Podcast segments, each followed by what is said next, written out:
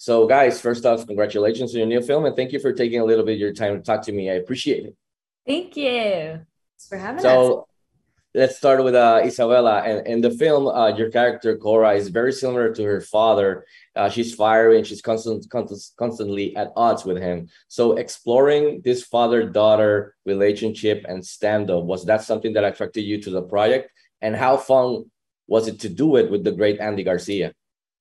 For sure, that was a, that was definitely something that brought me uh, to the project. I not only not only that, but I had an amazing conversation with the director who um, was so invested in making sure my character's storyline and arc was fleshed out, even though maybe my character is not as relevant as Adria Arjona's or Diego Boneta's or you know the, the, the titular characters, but the fact that he took the time to discuss it at length uh, meant that he really cared about this project and and uh, also made it into what I think is a great ensemble cast uh, because each character has been given so much care.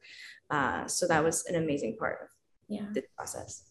That definitely, and it shows on, on screen. Uh, Chloe, one of the things I really enjoyed about your character, Natalie, who's this wedding planner uh, is how she really doesn't have any real credentials, but she's really full of energy and uh-huh. tries to pull everything off. So, how fun was it playing this type of, of role that, besides being funny, also serves as a point of view for the audience because of being the outsider that gets thrown into this whole Cuban and Mexican mix? Yeah, I mean, I always love playing the outsider and everything. I think the outsiders an outsider fish out of water is like the perfect thing in a comedy because they, they're making mistakes and they don't quite know what they're doing and they're you know failing but then likable somehow was like kind of my hope. Um and i love that she had no that like she was a dog walker ultimately. It just really made me laugh and was so relatable. Like i've definitely been that person.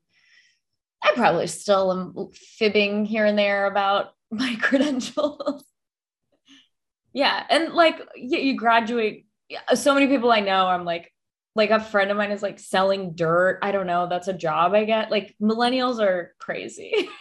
Yeah especially you you end up most people end up doing whatever they didn't like study or anything so of course. uh, so that's cool to see it on screen. Uh last question for you both uh if your characters from the film natalie and cora were to ever get married down the road, what would be their dream wedding scenario? What would it be? Would it be like? What type of wedding would it be? Where would it be? To whom would they get married? Let's start with Isabela. uh, I don't know if you've ever seen um, uh, what's what's her name? The girl who makes the eyeliner, Kat.